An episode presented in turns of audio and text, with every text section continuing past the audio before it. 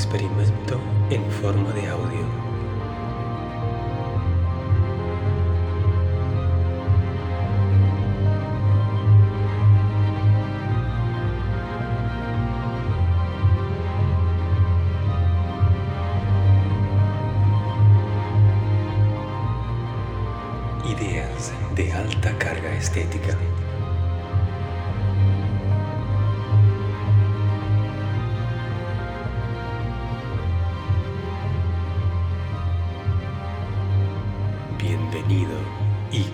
La fiesta.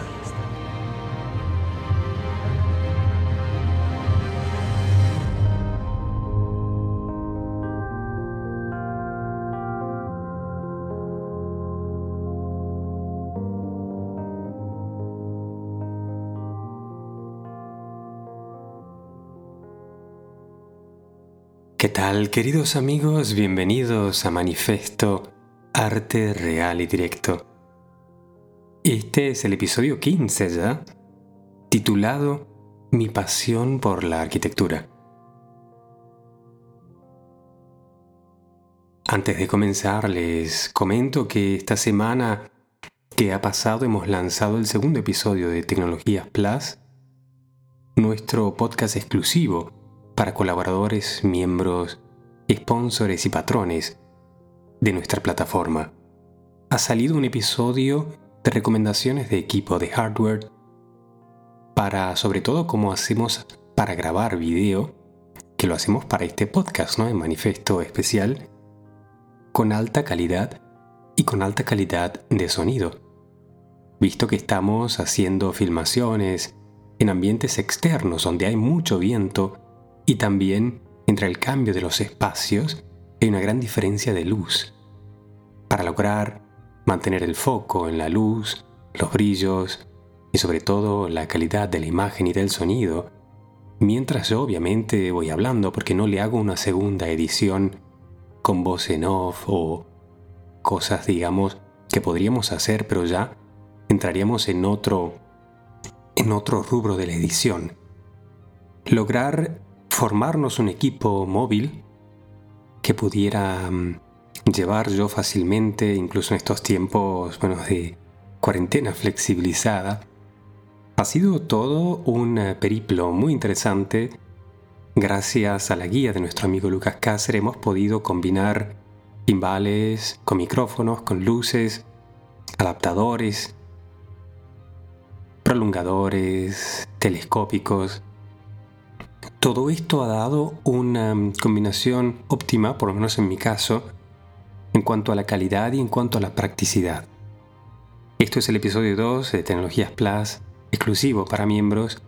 Para quienes quieran sumarse, por favor pasen por oskidaniel.com barra podcasting y pueden ingresar a la plataforma de membresía.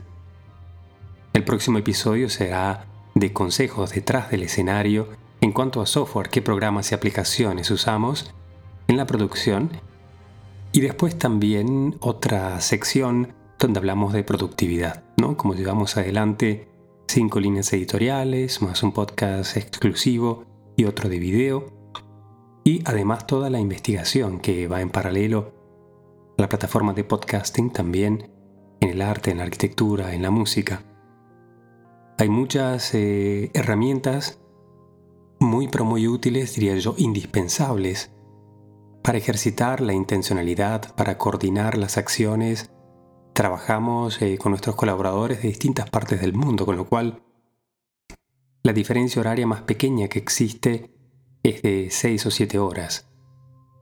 Con lo cual imagínense también las cosas y las tareas que se automatizan para las citas, para las conferencias o para la transmisión de datos es importantísima. Y después está la parte también un poquito más práctica de la rutina, de los hábitos, de su creación y también su práctica y monitoreo. ¿Qué tipos de sistemas se pueden usar para valorar, para ponderar qué datos son más o menos importantes, qué nos está funcionando mejor en la vida y cómo crear bibliotecas inteligentes? Todos estos datos son resúmenes de experiencias de, varios años y que lo empezamos a compartir en Tecnologías Plus. Es algo muy pedido y bueno, este podcast eh, va más o menos alrededor de esos cuatro temas.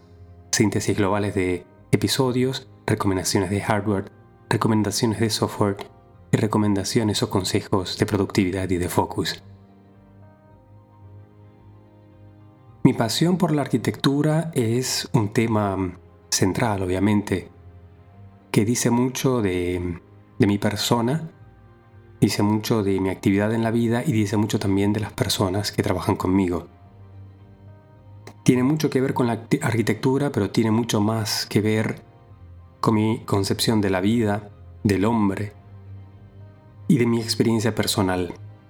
Hacer un resumen de esto sin alargar porque no se trata de mí, sino del concepto en sí, ha sido una colaboración para el podcast de Carpe Diem Project de nuestro amigo Luis Parra. Luis Parra, un gran, un gran promotor de ideas de libertad, de rutinas, de buena vida, que siempre está colaborando con nosotros y es de gran inspiración. Lleva adelante su proyecto de Carpe Diem como moto de vida y le da inspiración y estimulación a sus estudiantes, como si también a sus amigos, muchísima gente hermosa, joven, dinámica, especialistas y profesionales en muchas áreas. Para ese programa, que aquí les dejo el enlace, pueden escuchar este aporte. Y aquí lo pongo en el contexto de manifiesto para compartírselos, visto que muchos los han pedido. A esto probablemente después le acompañe un manifiesto especial cuando llegue el momento de poder filmar aquí todo el campus universitario de la academia de la que hablo en el audio, pero me gustaría también tener la posibilidad de entrar en exclusivo, solos, con la cámara de manifiesto, a ver el teatro de la arquitectura, cosa que voy a tratar de organizar. Seguramente será posible, pero hay que encontrar el momento y el espacio adecuado. Sin más, les dejo con mi aporte para Carpe Diem Project Podcast de Luis Parra, mi pasión por la arquitectura. Que lo disfruten. Estudiar la arquitectura me ha llevado a investigar los fenómenos del universo físico con los que el hombre aprende a convivir. Luego, comprendí que era necesario saber más sobre el carácter y punto de vista del hombre mismo. Desarrollar una filosofía de vida personal, comprendiendo muy bien que mi habilidad más grande debe ser una combinación entre empatía e infinita curiosidad. Descubrir las necesidades planteadas desde otro punto de vista para conocer y poder crear espacio. En nuestro podcast de Vox Futura hablo mucho del resultado de esas reflexiones y de cómo han funcionado en la práctica. Mi primer deseo de hacer arquitectura comenzó a los seis años, con una fascinación por el orden geométrico en la naturaleza y la intuición humanas. Con el tiempo descubrí que la vida trata de poner orden en el caos de la materia, energía, espacio y tiempo. Más concretamente, a los 12 años de edad, comencé a prepararme para ingresar a la escuela técnica de la universidad y descubrí todo un mundo de técnicas en la representación y dibujo de volúmenes en el espacio. Todo parecía volverse más complicado de lo que imaginaba.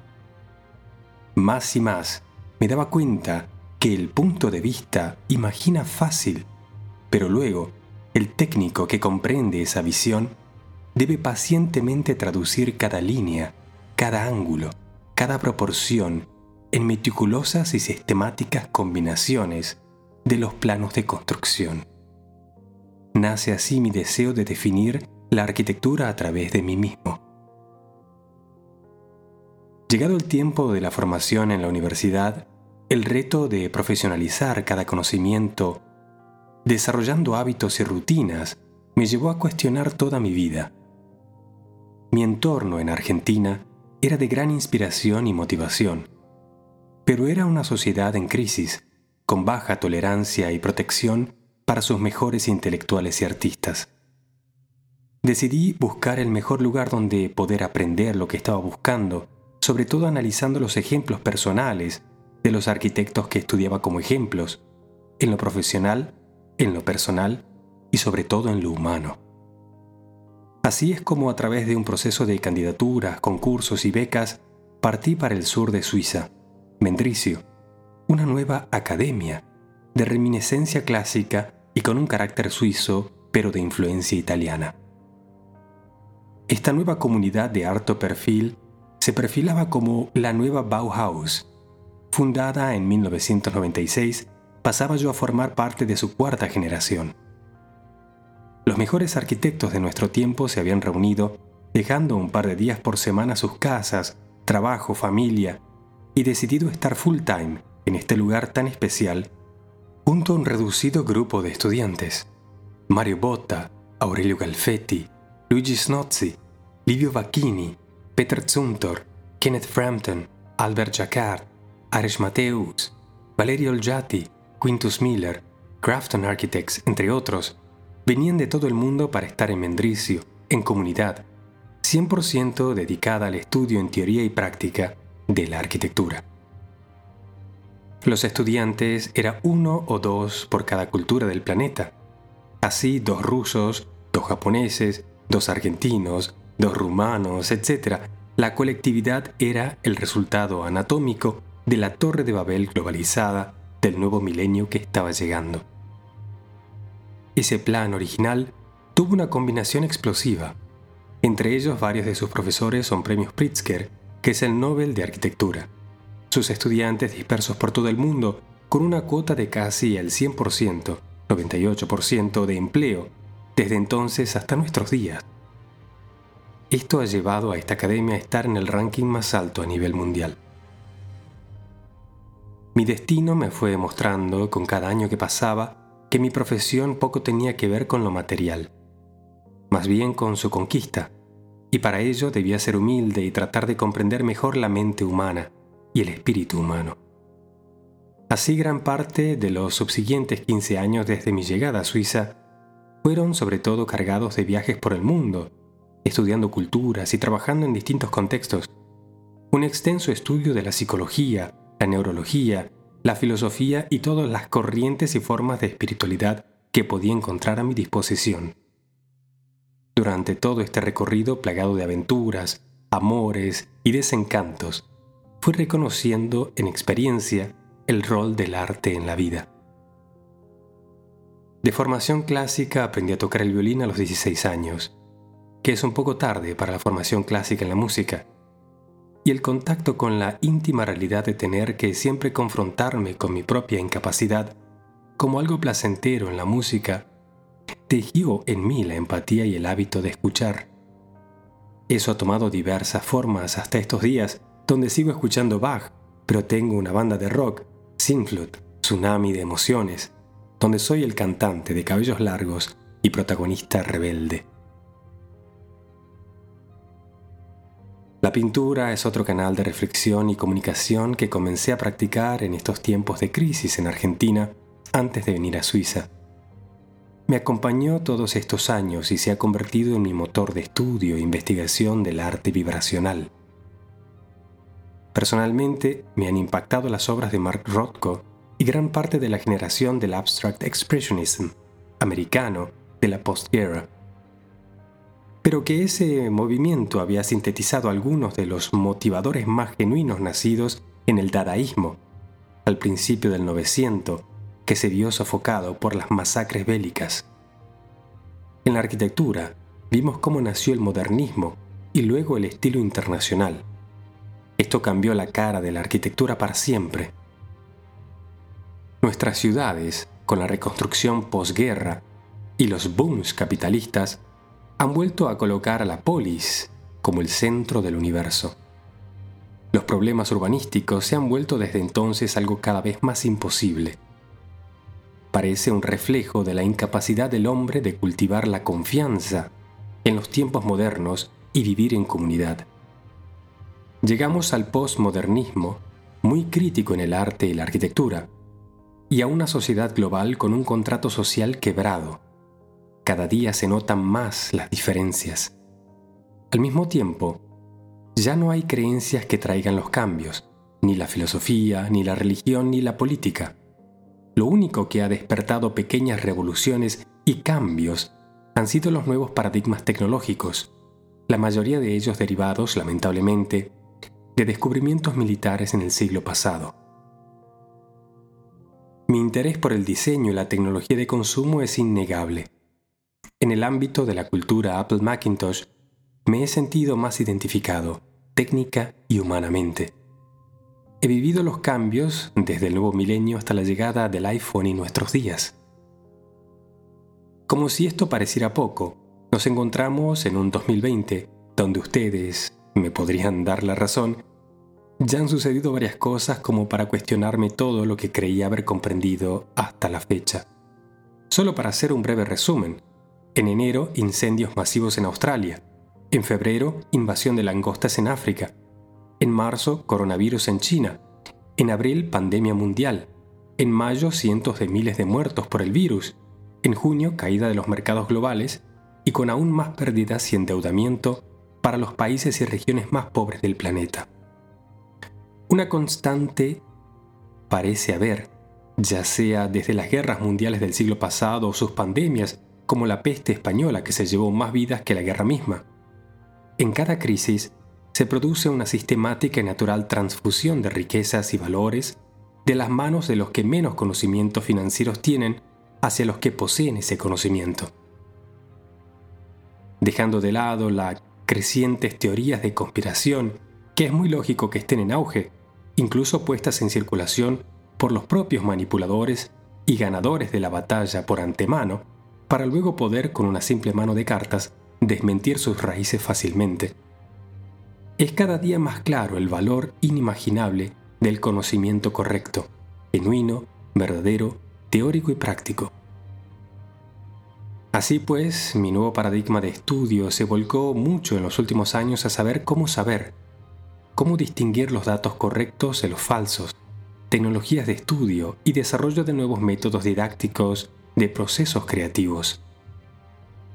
Lo que yo logré aprender fue por una afortunada combinación de factores.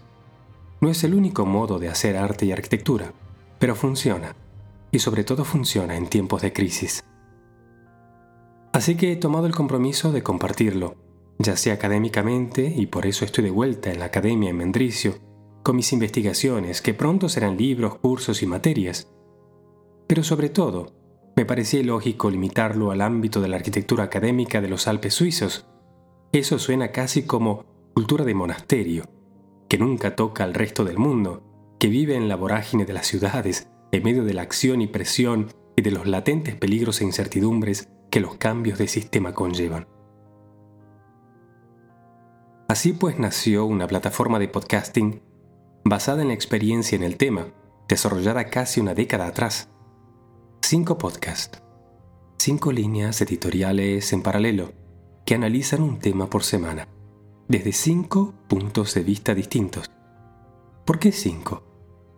No es por los días de la semana, aunque sea muy cómodo eso se trata de los cinco caracteres más dominantes en las redes globales actualmente. Son como las cinco avenidas principales de tráfico de búsquedas de conocimientos y comunicación en el 2020. Estos son pensadores, perseverantes, armonizantes, imaginadores, rebeldes y promotores.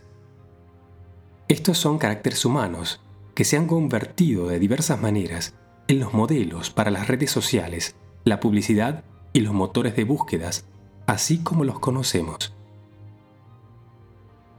Este es un dato que vale un millón de dólares, pero se los comparto aquí en Carpe Diem porque creo que su efecto solo puede ser positivo.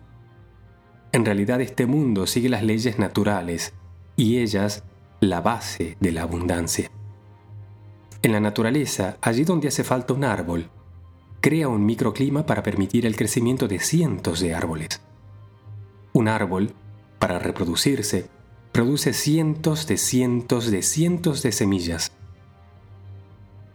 Lo mismo sucede en todos los aspectos y niveles de la naturaleza. Y el hombre, como parte de ella en sentido estricto y amplio, no escapa a esta ley.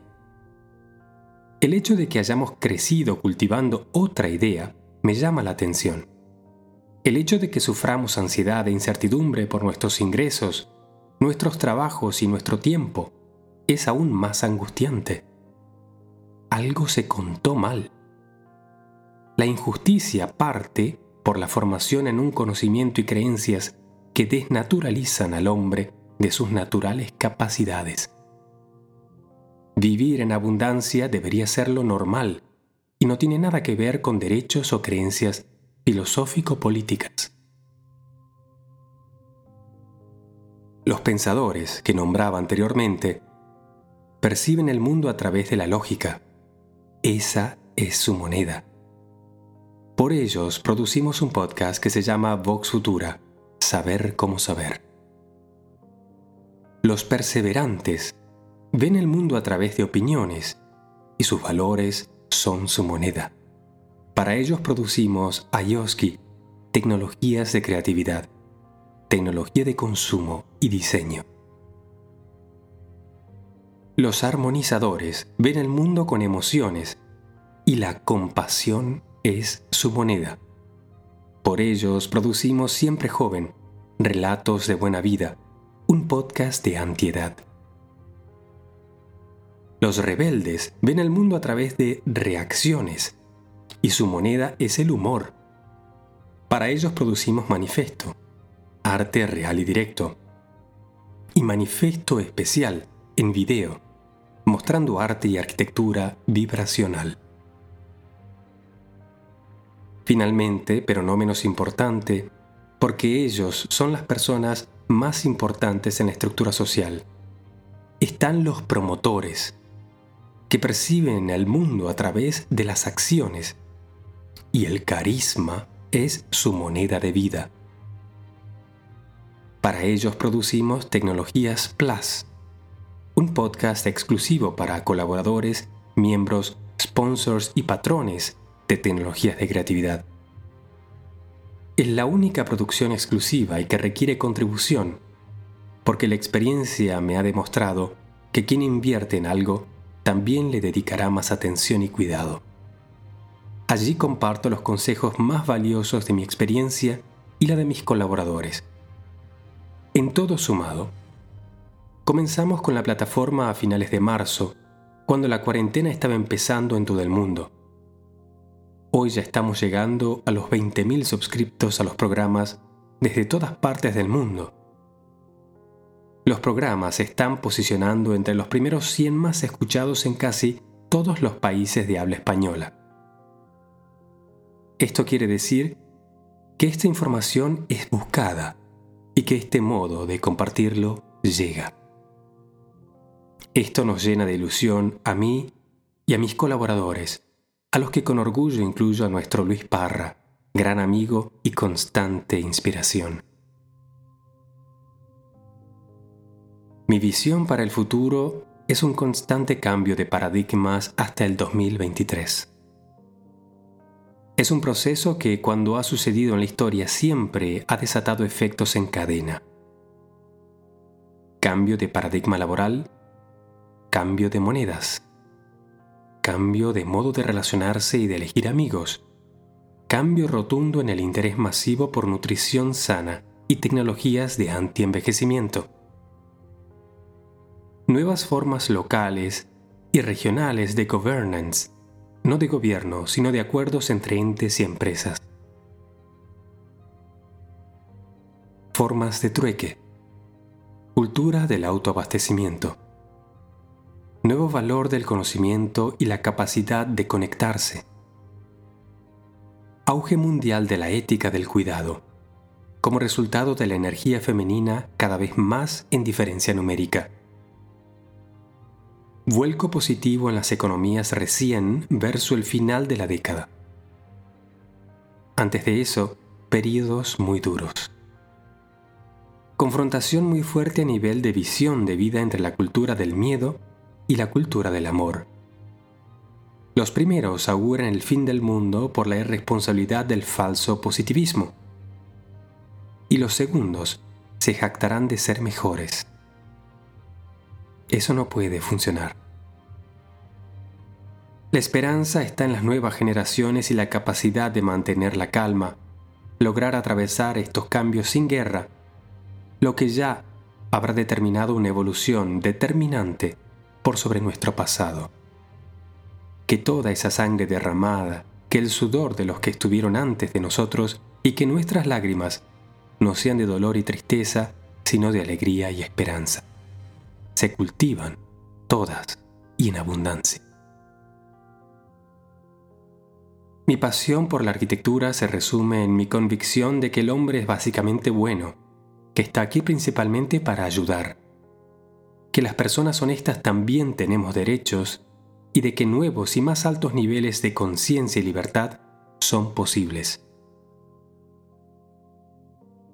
La paz y la esperanza como resultados del valor más grande que el oro de todo el mundo, que es la confianza mutua y que ella solo se logra a través de nuestra capacidad, disposición de demostrar la habilidad, de ser y de comunicar. Definición del arte es la calidad de la comunicación y su rol es la creación de futuro en la sociedad. Técnicamente no me gusta hablar de positivismo, sino de la emoción como la tangible energía de la afinidad, la distancia hacia y hasta lo que nos gusta. La definición de nuestros objetivos y la vida como un juego. Sí, objetivos, libertades, barreras y la decisión de jugar. Estos son los componentes a los que se resume gran parte de lo que vivimos. Jugar con ánimo, con placer y competir contra uno mismo, como en el mejor de los deportes volvernos atletas dedicados. Ese es el nuevo paradigma, el del Homo Novis. Gracias y nos vemos en el juego de la vida.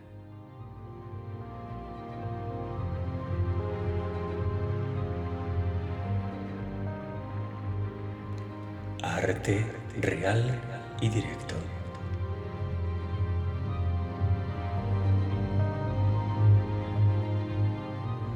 Un experimento en forma de audio.